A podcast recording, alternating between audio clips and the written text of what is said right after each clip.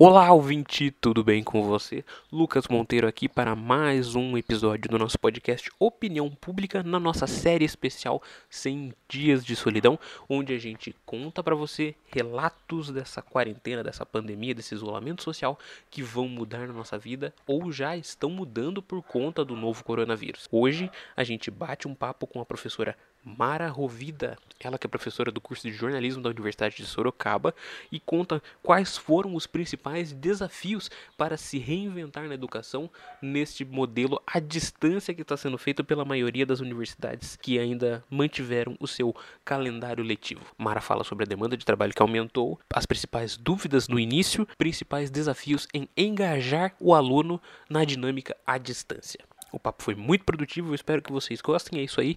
Ouçam o papo aí. Valeu, falou, até mais. Tchau, fui.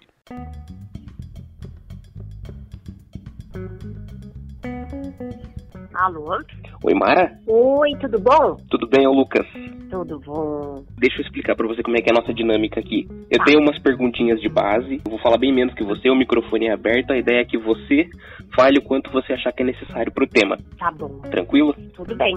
Beleza, então deixa eu começar perguntando para você como é que tá a sua quarentena. Como tá a minha quarentena? Exato. Ah, bom, é difícil dizer, porque a sensação que eu tenho é de que eu entrei num looping, assim, é, de trabalho, em que, assim, é, eu tô com um volume, uma demanda é, de trabalho, assim, surreal, para dizer o mínimo, né? Então, a gente, a sensação que eu tenho é que a gente está preso no trabalho, 24 horas por dia, 7 dias por semana, né? Então, a gente teve uma ampliação muito grande, né, de, de demanda dos alunos, e, e, a gente teve que manter também, de certa forma, toda a nossa rotina de trabalho, de atendimento aos alunos, de reuniões com os colegas. No meu caso, a gente tem na pós-graduação um volume também de trabalho relativamente grande, que é já normal, mas que teve que também ser reorganizado e ser adaptado a, a esse sistema à distância. Então, assim, é uma quarentena super produtiva, o que não é nada positivo, porque isso tem invadido os horários de descanso, os finais de semana, então tem sido muito complicado é, impor limites, né? E por outro lado, a gente também tem vivenciado o estresse de não sair de casa, né? Então a gente não tem um respiro do tipo, vou dar uma volta na rua para esparecer, isso não existe mais. Então, a gente tem que tentar achar formas alternativas para fazer isso, para manter um grau de sanidade mental no espaço que a gente tem, né? Então, assim, tem sido uma quarentena bastante, acho que diferente de parte das pessoas que simplesmente tiveram que parar de trabalhar. Né? No nosso caso, a gente teve uma ampliação muito grande do volume de trabalho. Então, assim, de forma resumida, seria isso. E você já tinha alguma familiaridade com o ensino à distância? Olha, nenhuma familiaridade como assim uma prática cotidiana, por assim dizer. Uhum. O que eu conhecia, o mais próximo que eu tinha, assim, digamos, de uma interação com esse mundo do ensino à distância era o uso de algumas plataformas como apoio das aulas presenciais, né? Então, por exemplo, é, existem vários, vários sistemas, né? Mas um dos mais conhecidos, que é o que a gente usa na Universidade de Sorocaba, é o Moodle, né? O Moodle é como se é uma plataforma de ensino à distância, mas que em várias uh, universidades, faculdades, enfim, ele é usado como uma ferramenta extra, né? Então a gente consegue, por exemplo, distribuir material para os alunos por lá e ter assim um controle um pouco melhor do que aquelas uh, entregas, digamos assim, pessoal, né? É, em sala de aula, então a gente coloca lá, avisa os alunos, olha, tem um material de apoio para vocês ali. A gente consegue receber também trabalhos por esse sistema. E eu já tinha usado o Moodle, não só na Uniso, mas eu tinha usado numa outra instituição onde eu trabalhei antes, é exatamente o mesmo sistema, com a mesma finalidade, como um espaço de apoio. Né? Uhum. Então, assim, não era como a gente está usando agora, quase como um, espaço centralizador, não só dos encontros com os alunos, porque a gente sempre parte dali para usar qualquer outro tipo de ferramenta, a gente centraliza ali. Então, os links, as diretrizes da aula, o que vai acontecer naquele dia, a gente coloca tudo lá no sistema para eles. Então a gente, claro, usa outras plataformas, mas esse sistema é o centralizador. Então, assim, para te dizer assim, eh, se era uma prática uh, de ensino à distância, eu não consideraria dessa forma, porque era quase como uma ferramenta de apoio, e não como esse espaço centralizador que se, se tornou agora nessa condição que a gente está trabalhando. E quando a universidade chegou para vocês e falou, olha, vocês vão ter que se adaptar, vocês vão ter que dar aula à distância, dar vídeo aula, alguma coisa do gênero, como é que foi a recepção? Você estranhou no então, primeiro momento? Eu acho que, na verdade, assim, a, a gente já vinha uh, com uma sensação, né, algumas semanas an antes, né, da decretação do isolamento, né, a gente já vinha com uma sensação de que muito provavelmente haveria algum tipo de mudança, né, no nosso sistema de trabalho, porque a gente já vinha acompanhando como jornalista, como alguém da área da comunicação ainda mais, né, mas eu acho que não só nós, né, mas principalmente a gente já vinha acompanhando o que estava acontecendo nos outros países. Então a gente imaginava que quando isso chegasse no Brasil de uma forma um pouco mais é, drástica, como aconteceu, muito provavelmente eles suspenderiam as atividades. A gente não tinha assim muita noção de como é que ia ser esse processo. Então, assim, eu não vou te dizer que foi uma surpresa. A gente já estava esperando que algo assim acontecesse. Agora, a maneira como uh, foi, digamos assim, encaminhado essa, esse novo formato e tal, é claro que eu acho que até para quem está nos espaços de direção, né, das universidades, das faculdades, foi alguma coisa meio que, como é que eu posso dizer, não foi um planejamento de longo prazo, né? Foi uma coisa assim, olha, é quase que uma gestão de crise que teve que ser montada e, e a gente teve que, como parte da, do corpo docente, como parte é, é, do, do, grupo de trabalhadores, digamos assim, de profissionais da universidade, juntos pensar essas saídas. Então, assim, é, não foi surpresa, porque a gente já imaginava que alguma coisa assim acontecesse, mas isso não significa que, que havia um planejamento, né? Então a gente teve que montar esse planejamento no decorrer do processo, o que é muito complicado. Acho que a primeira semana para nós foi assim muito difícil, até porque a gente teve que pensar, porque assim, olha, quando a gente começa uma disciplina no início do semestre, a gente tem um planejamento, né? A gente uhum. tem um uhum. cronograma, tal. Eu faço até uma na primeira primeira aula, para quem já foi meu aluno sabe disso, eu gosto de apresentar o cronograma da disciplina. Então eu mostro tudo que a gente vai fazer ao longo do semestre. Data de prova, data de entrega de trabalho, os temas de cada aula, tudo bonitinho. Isso já estava posto, né? Para o sistema presencial. Então, o desafio da primeira semana foi pegar esse planejamento e tentar adaptá-lo às condições que a gente tinha de trabalho. Então, assim, foi desafiador, foi sem um planejamento prévio, mas, por outro lado, a gente sabia que algo assim ia acabar acontecendo. A universidade ela disponibilizou todo o apoio que vocês precisavam para dar essas aulas? Então, a gente já é interessante porque parece uma coisa até um pouco é, cronometrada, né? Já há alguns semestres que é, as coordenações junto à reitoria têm feito um trabalho de divulgação do sistema Moodle como uhum. esse sistema de apoio. Então, assim, muitos professores nunca tiveram o hábito de usar o sistema, né? Mesmo sendo assim, olha, é uma aula presencial, então não preciso do sistema sistema, não. Usa como um espaço de apoio, um espaço de controle. É interessante a gente ter essa familiaridade, né? Então, assim, eles já vinham nesse trabalho, inclusive fazendo pequenas oficinas, encontros, para ajudar aqueles que não tinham nenhuma relação, nenhum conhecimento com o sistema, ajudar a entender como ele funciona, quais são as ferramentas. Enfim, é um sistema bem interessante até. Apesar dele ser um pouco antigo, existem sistemas muito mais modernos, enfim. Mas, então, eles já vinham fazendo esse trabalho. Então, coincidiu com essa demanda que a gente teve nesse momento. Uhum. E aí, assim, na semana em que houve essa, o decreto do governo do estado e que a reitoria e, e os coordenadores tiveram que, da noite para o dia, reorganizar tudo isso junto com nós, uh, com, com, com os professores, eles fizeram, assim, algumas oficinas no primeiro dia, inclusive, para atender aqueles professores que não tinham eventualmente feito nenhum, nenhum tipo de treinamento e eles fizeram um belo investimento de infraestrutura. Porque o que, que acontece? Esse sistema, o Moodle, ele ficava uh, hospedado no servidor da Uniso junto com todos os outros sistemas que a universidade tem. Só que ele tinha um acesso muito esporádico, né? Então, como um sistema de apoio, era algo que os alunos e os professores eventualmente, em um outro momento da semana, acessavam. O que, que aconteceu? Quando a gente teve que fazer essa é, reorganização, o excesso de acessos concentrado nos horários de aula fez com que, obviamente, o sistema não ficasse no ar, não funcionasse de forma adequada. Então, eles tiveram que fazer até a uma, eles compraram um novo servidor único só para o sistema, fizeram toda a migração. Por isso que eu estou te dizendo, a primeira semana ela foi assim extremamente complicada porque a gente teve que resolver todas essas questões, inclusive técnicas, dentro desse período. Então a, a própria a, equipe de TI junto à reitoria, eles fizeram esse trabalho. Então a gente teve assim esse apoio do tipo, olha gente, nós estamos entendendo que estão com esses problemas. Se aparecer mais alguma coisa, reportem para os coordenadores e eles repassam para nós. Então a gente fez assim, foi realmente um trabalho em conjunto, né? Então assim, de novo, sem um planejamento prévio, mas algo que a gente teve que realmente realizar ali, quase como um, um, uma, uma gestão de crise mesmo. Então assim, foi esse o processo.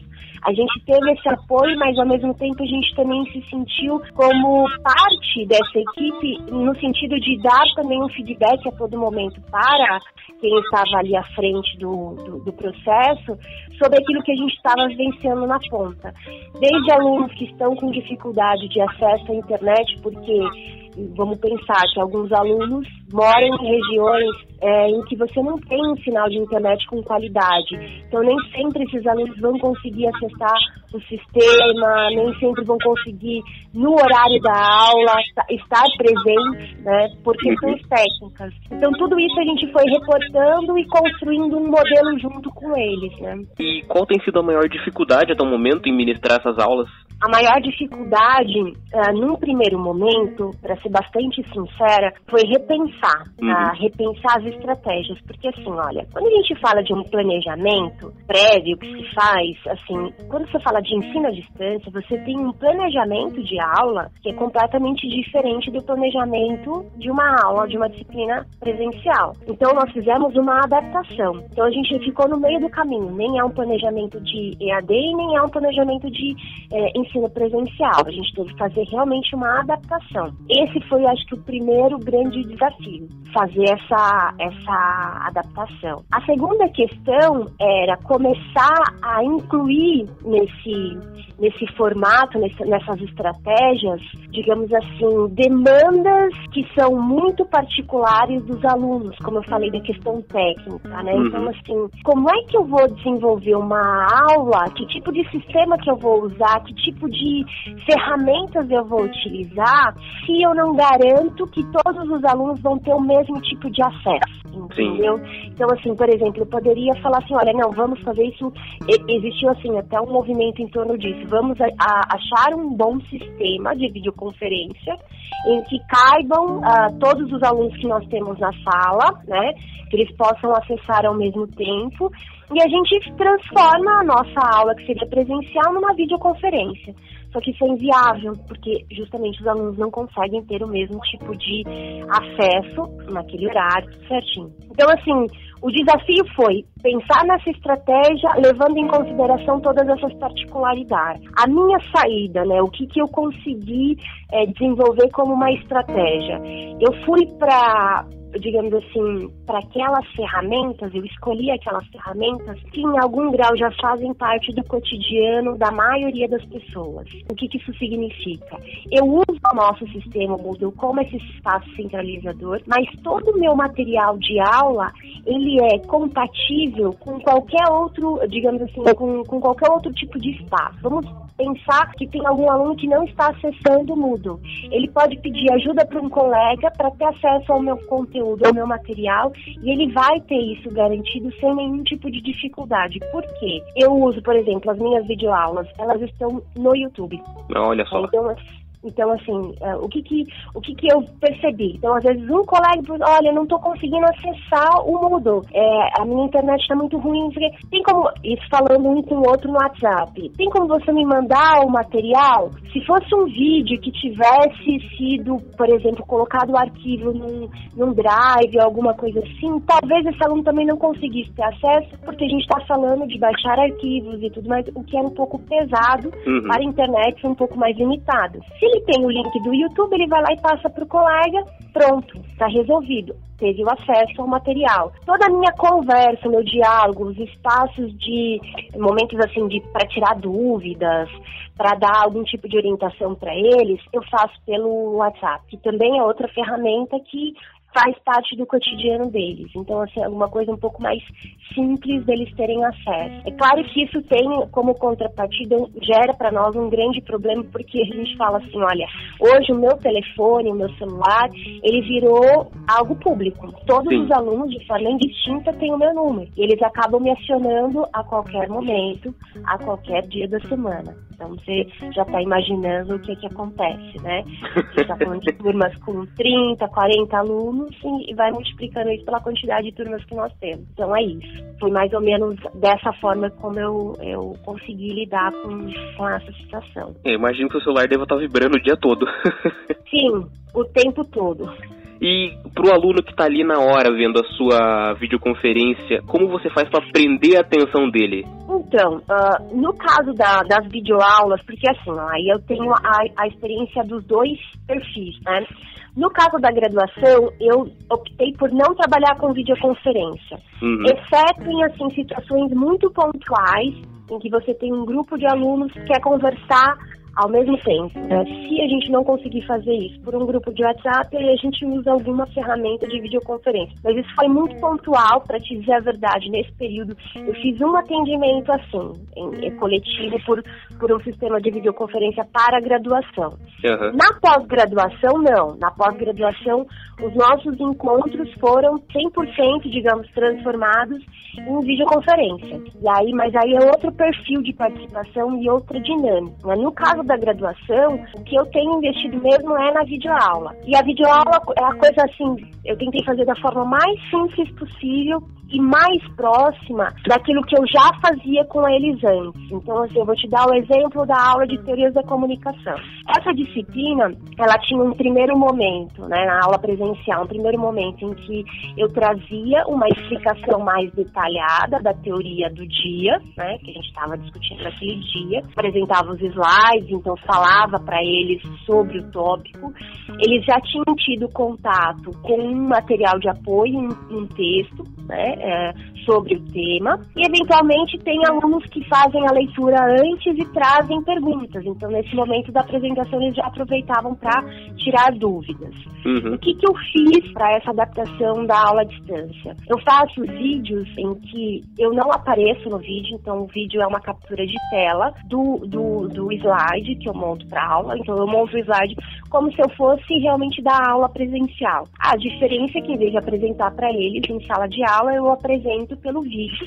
Eu capturo a tela com os slides e vou falando da mesma maneira como se eu estivesse em sala de aula. Ponho esse, esse vídeo, na verdade eu tenho que dividi-lo para também não ficar vídeos muito longos e pesados. Eu, eu mantenho aquela, aquele padrão do YouTube de até 15 minutos. Normalmente uma aula fica com quatro vídeos, então monto uma playlist para eles, né? E aí eu sempre termino a aula com uma dinâmica em grupo. Então eles, eles têm um trabalho que eles estão desenvolvendo ao longo do semestre, eles têm um grupo para isso. Esse mesmo grupo está servindo para que, juntos, depois de assistir a videoaula, eles se reúnem pelo próprio WhatsApp, num grupo que eles criaram, né? E, e aí eles discutem sobre o tema da aula para responder uma determinada pergunta, uma determinada questão que eu lanço para eles. E aí eles têm que depois voltar no sistema, e pode ser um deles só, como representante do grupo, entra num fórum de debate e posta um comentário ou posta ali a resposta da pergunta que foi feita ao final da videoaula. É, a ideia também é que esse fórum seja aberto para todos os outros grupos da turma, para que todo mundo tenha acesso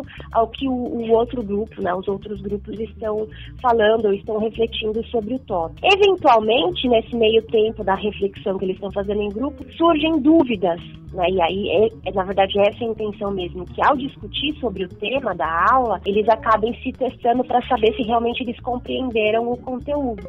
Uhum. E aí eles vão me, me mandando mensagens e fazendo perguntas. Né? Então, a dinâmica é essa. Com os alunos da graduação, tem que ser dessa forma, porque realmente é, eu não teria condições de garantir que todos teriam acesso a, a uma videoconferência para ir realmente ter o atendimento adequado, enfim, e, e, ter acesso da mesma forma a todas as informações. Né?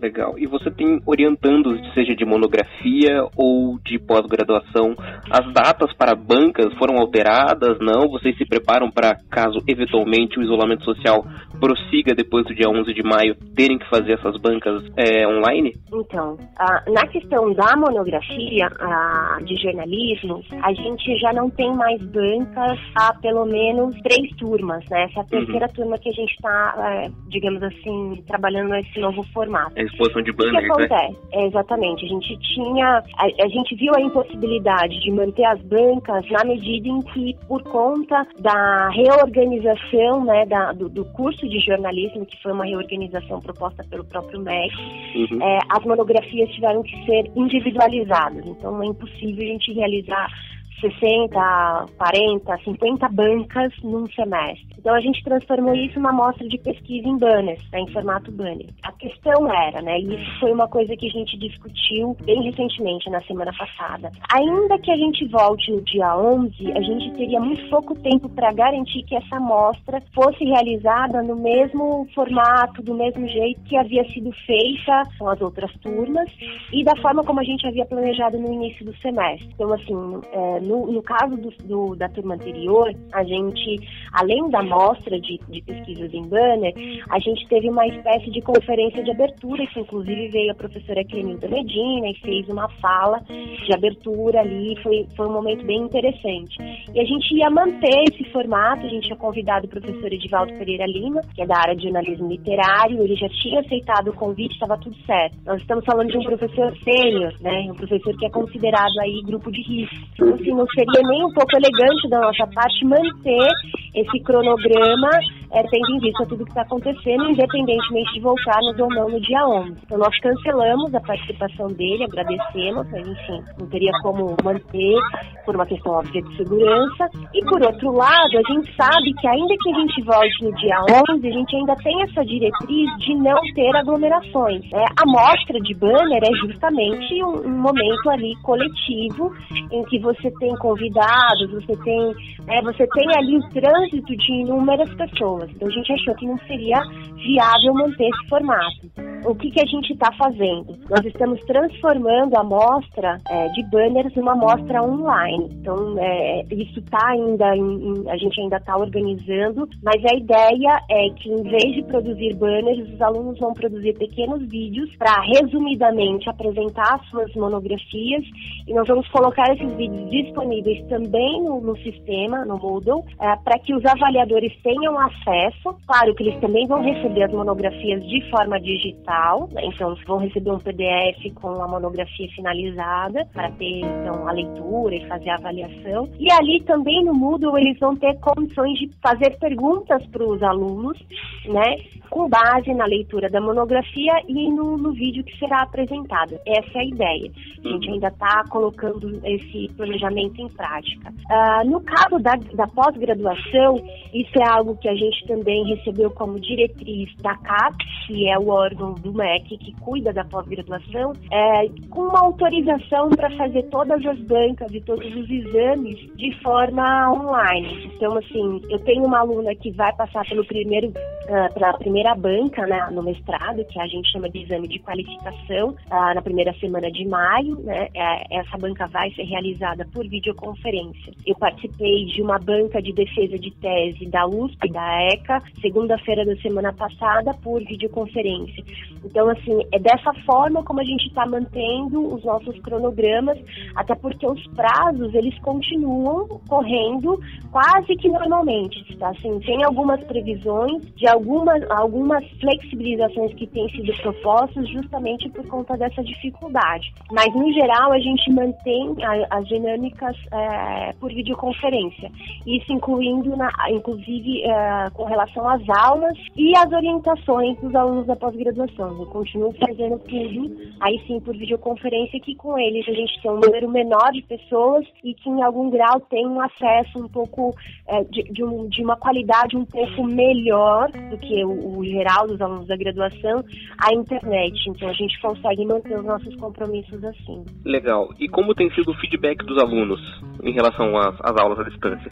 Olha, eu fiquei bastante preocupada no início com isso, até para saber se eu realmente estava conseguindo dar conta das demandas deles ou não. Então eu fiz uma pequena pesquisa, é uma pesquisa de opinião mesmo, uhum. com os alunos da graduação no questionário, no formulário Google, enfim. E assim, o retorno que eu tive foi bastante positivo. Eles consideraram o formato da videoaula interessante porque eles conseguiram, com a videoaula, eles falam assim, olha, é muito melhor eu ter a, a voz da professora falando sobre o assunto do que só ter um material de leitura. Então, para eles, assim, é, foi um formato que deu conta para conseguir ter acesso ao conteúdo, né? E o fato também de ser no YouTube facilitou bastante a vida, pelo menos foi esse o retorno que eu tive. Eles, assim, é, é, é a, maioria, né? Eles não gostam do ensino à distância, eles sentem muita falta é, do, da, da interação pessoal mesmo, então eles relatam muito isso, da, do aspecto social da coisa, de sociabilizar, né? De estar na universidade, de ver as pessoas, de ter o contato pessoal, né, seja com o professor ou com os colegas. Então, assim, muitos têm trazido para nós essa questão que é um pouco mais emocional. Então, assim, muitos realmente é, é, a gente teve assim, bastante notícias de é, alunos que perderam estágio, que perderam emprego, ou que estão trabalhando também em sistema home office. Então, assim, são pessoas que estão o tempo todo dentro de casa também, nesse, nesse isolamento, então eles sentem falta dessa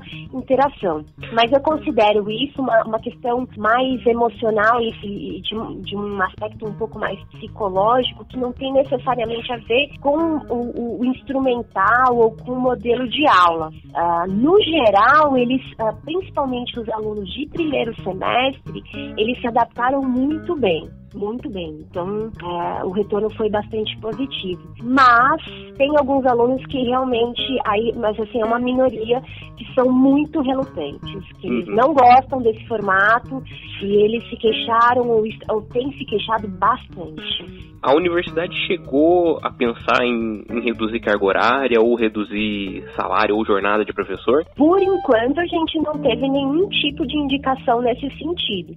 Até porque a gente tem mantido o nosso, é, os nossos horários de aula, a gente até tem um, um, um, um protocolo a ser seguido. Os horários normais de aula, a gente tem que estar disponível online, inclusive, né, para atender os alunos. Se eventualmente acontecer algum problema técnico, vamos supor, isso já aconteceu com alguns colegas. Ah, teve uma queda de energia na minha área e eu fiquei completamente às escuras. Eu tento reportar isso o mais rápido possível para a coordenação, o caso de algum aluno tentar falar comigo e não conseguir. Então a gente tem mantido no, nosso horário de trabalho, quase como se a gente estivesse batendo ponto mesmo, e, e, e, as demandas a gente tem seguido assim, a risca o cronograma. Então assim, não teve praticamente nenhum prejuízo quanto àquele planejamento inicial do semestre. Então, a gente entende que por hora não há que se falar de diminuição de carga horária e muito menos diminuição de salário. Até porque, como eu falei para vocês, isso é uma sensação compartilhada, acho que por 100% dos colegas. A gente está trabalhando muito mais até. No meio de, toda essa turbilhão, toda essa bagunça, esse trabalho a mais, o que, que você faz para relaxar? Olha, tem sido bem complicado, porque, como eu falei para você, normalmente a gente faz o quê, né?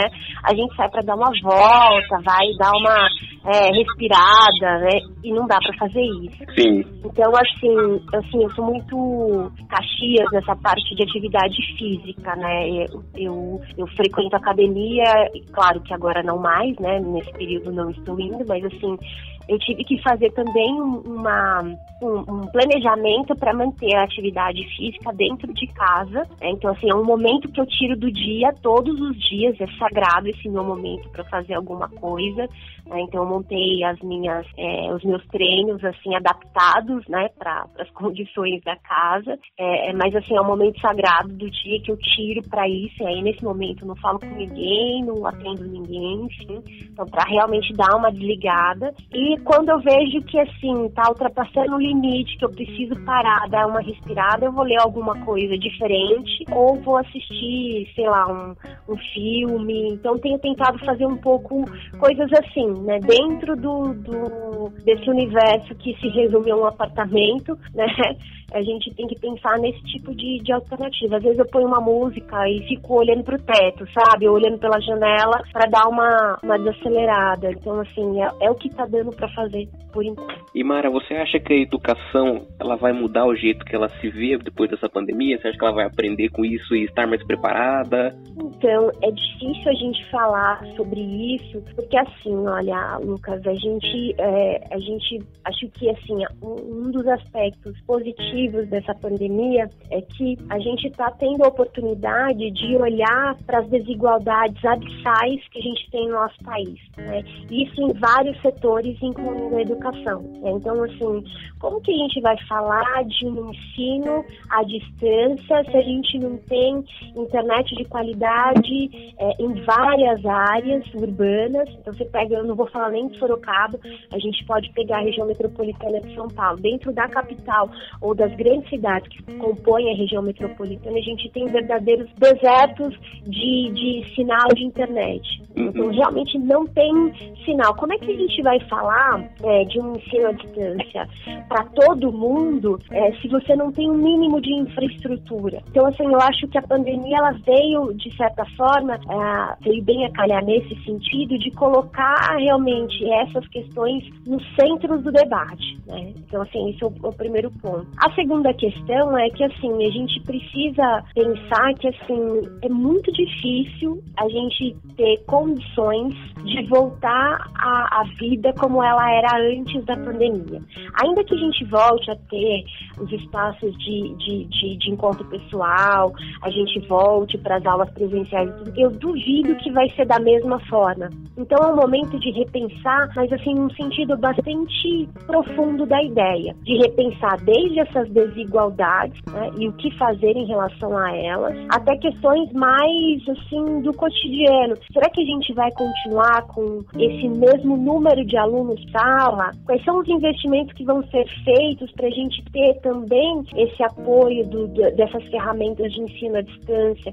Eu acho que assim é um momento de replanejar. É claro que assim, na melhor das hipóteses, a gente poderia ter pensado nisso ou já ter algum tempo planejando isso é, para colocar em prática com qualidade. A gente teve que fazer isso da noite para o dia. Então, acho que assim, muita coisa vai mudar, é, mas eu não saberia te responder se esse é, esse, esse, volume de mudança é garantia, é garantia de é, uma qualidade melhor de ensino para todo mundo. Perfeito. Mara, você tem redes sociais? Onde é que as pessoas te encontram? Então, uh, aquelas assim, olha, no WhatsApp se tornou meio público.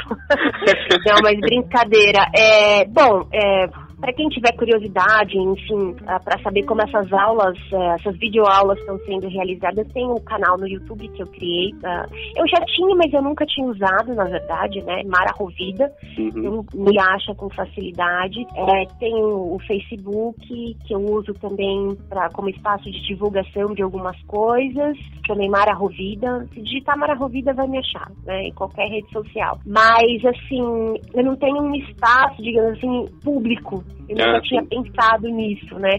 Eu sei que tem gente que às vezes tem um site, um blog, alguma coisa. Eu ainda não cheguei nesse, nesse nível de divulgação. Tudo bem, sem problema. Tá bom. Ok, muito obrigado, Mara, pela sua atenção. De nada. Depois eu quero acompanhar essa produção de vocês. Se claro, a gente manda os links pra você, sem tá problema bom, nenhum. Então. Muito obrigado. Boa quarentena pra você, Mara. Ai, obrigada pra vocês também. Até mais. Até, tchau, tchau. Tchau, tchau. A recomendação de hoje é. E na nossa sessão de recomendações de hoje, o publicitário Derek Lambert é quem traz a dica pra gente. E aí, Derek, o que é que você tem para nós? E aí, Lucas, tudo bem? Queria aproveitar a deixa do tema de hoje ser puxado para educação e recomendar um curso para vocês. Eu comecei a fazer esse curso nesse final de semana e é sobre produção de conteúdo para o web. O curso está sendo oferecido agora gratuitamente, nesse período de quarentena, pela Rock Content, que é uma referência quando o assunto é marketing de conteúdo. Então, eles são os melhores para te ensinar. Eles começam te mostrando um pouco de marketing de conteúdo e como funciona. Então, mesmo que você não seja dessa área, que você não entenda sobre, é legal esse começo aí do curso que você se coloca um pouco no. se situa um pouco no mercado e que sabe como funciona. E eles ensinam desde pessoas que escrevem conteúdo apenas para as redes sociais, até pessoas que alimentam blogs e tem que, que lutar para conseguir ranquear o seu conteúdo no Google. Então eles souberam adequar muito bem o conteúdo, mesmo para pessoas que não são tão ligadas a essa área, que ainda não têm tanto conhecimento, estão numa fase um pouco mais introdutória. Eles ensinam bastante também sobre como você pode identificar o seu consumidor na web, é, os diferentes perfis e como você pode atingir, atingir cada um. Cada um vai ter um jeito de escrita diferente e temas diferentes que você pode abordar para chamar a atenção deles. E no final do curso você ainda ganha um certificado de especialista em produção de conteúdo para web, o que é muito legal para você ter no currículo, porque com a quarentena, com a pandemia, muitas marcas estão sendo forçadas a ter uma presença digital maior. E então a procura por especialistas de conteúdo web vai ficar muito maior daqui para frente. E mesmo para você que é um empresário que tem algum negócio menor, é, também é muito legal você fazer o curso e pode pegar umas dicas e conseguir adaptar para o seu negócio e se sair melhor nesse, nessa época que está sendo difícil para todo mundo. E esse é só um curso que a Rock Content está disponibilizando agora nesse período gratuitamente. Então vale a pena você ir lá no site deles e dar uma olhada na lista de cursos que eles deixaram gratuito. E é isso. É isso aí, muito obrigado, Derek. O podcast Opinião Pública fica por aqui. Eu agradeço imensamente a sua audiência, ouvinte, e eu espero que você tenha gostado. É isso. Voltamos no próximo episódio, que eu espero que seja amanhã. Então é isso, valeu, falou, muito obrigado, até mais, tchau, fui!